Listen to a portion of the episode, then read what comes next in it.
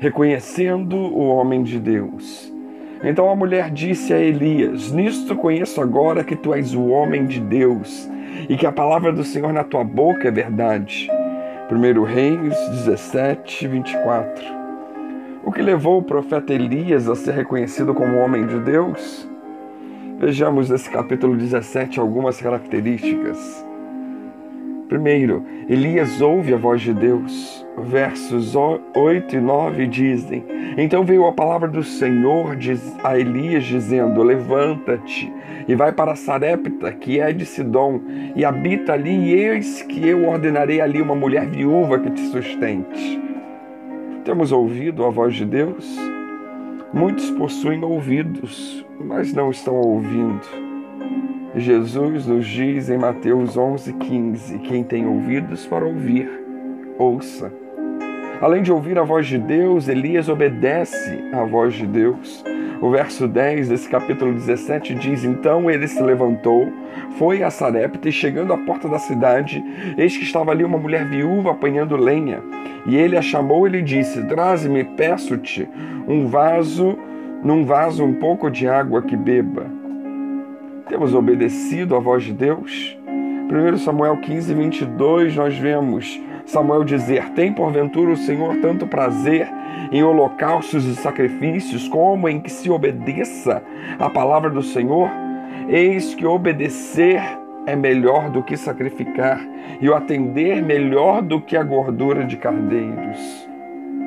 O pecado entrou no mundo pela desobediência. E ao serem questionados pelo sumo sacerdote, Pedro e os apóstolos em Atos 5:29 respondem: "Mais importa obedecer a Deus do que aos homens". Ele não só obedece a Deus, mas Elias, ele transmite a voz de Deus. Os versos 13 a 15 nos dizem: e ele lhe disse: Não temas, vai, faze conforme a tua palavra, porém faze dele primeiro para mim um bolo pequeno e traga-o aqui. Depois farás para ti e para teu filho, porque assim diz o Senhor Deus de Israel: a farinha da panela não se acabará e o azeite da botija não faltará até o dia em que o Senhor dê chuva sobre a terra. E ela foi e fez conforme a palavra de Elias, e assim comeu ela e ele e a sua casa muitos dias. Deus tem falado conosco? Temos transmitido a outros o que recebemos de Deus? Atos 4, 19 a 20, respondendo, porém, Pedro e João lhe disseram: Julgai vós se é justo diante de Deus ouvir-vos antes a voz do que a Deus porque não podemos deixar de falar do que temos visto e ouvidos. Elias está preparado para as injustiças. Os versos 17 a 18 do capítulo 17 de 1 Reis diz: E depois dessas coisas sucedeu que adoeceu o filho desta mulher, dona da casa.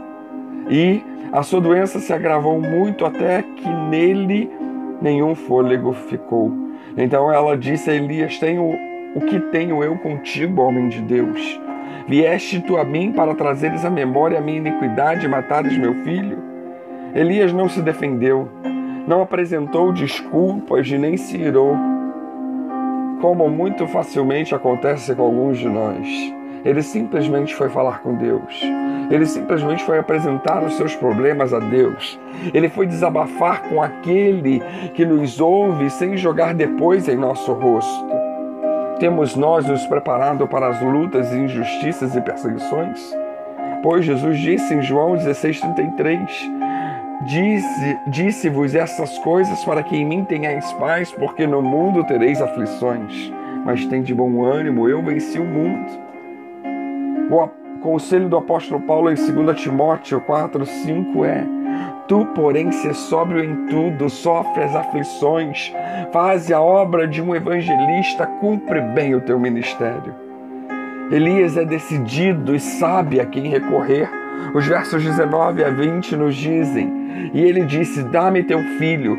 E ele tomou do seu regaço e levou-o para cima ao quarto onde ele mesmo habitava, e deitou em sua cama e clamou ao Senhor e disse: Ó Senhor meu Deus, também até a esta viúva com quem me hospedo afligiste, matando-lhe o filho? Temos decididamente buscado ao Senhor? Sabemos a quem nós devemos recorrer na hora da aflição? Lembremos-nos, buscar-me-eis e me achareis quando me buscardes de todo o vosso coração.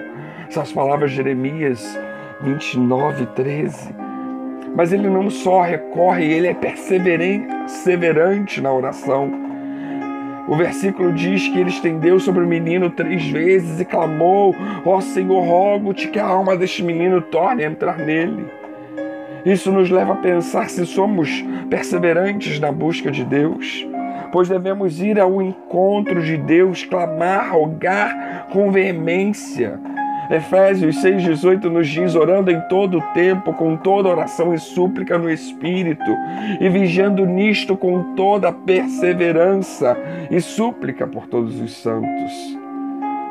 Além de perseverar, Elias conhece o Deus que serve. Ele conhece porque ouve a voz do Senhor. O verso 22 do capítulo 17 de 1 Reis diz: E o Senhor ouviu a voz de Elias, e a alma do menino tornou a entrar nele e reviveu. Aleluia! Temos tido esse poder, essa autoridade, esta graça 1 Coríntios 2, 4 a 5. A minha palavra e a minha pregação não consistiram em palavras persuasivas de sabedoria humana, mas em demonstração de espírito e de poder, para que a vossa fé não se apoiasse em sabedoria dos homens, mas no poder de Deus. Elias fala sempre a verdade. Elias tomou um menino e trouxe do quarto a casa e o deu à sua mãe. E Elias lhe disse: Vês aí, teu filho vive. Então a mulher disse a Elias: Nisto conheço agora que tu és homem de Deus e que a palavra do Senhor na tua boca é verdade. 1 Reis 17, 23 e 24. A palavra de Deus em nossa boca tem sido a verdade. Efésios 4, 25. Por isso deixarei a deixai a mentira e falai a verdade, cada um com o seu próximo, porque somos membros um dos outros. Meus irmãos, precisamos refletir sobre a vida de, de Elias e observarmos a nossa própria vida e então constatarmos se nós somos ou não somos reconhecidos por aqueles que estão ao nosso redor como servos de Deus como homens e mulheres de Deus. Que Deus nos abençoe.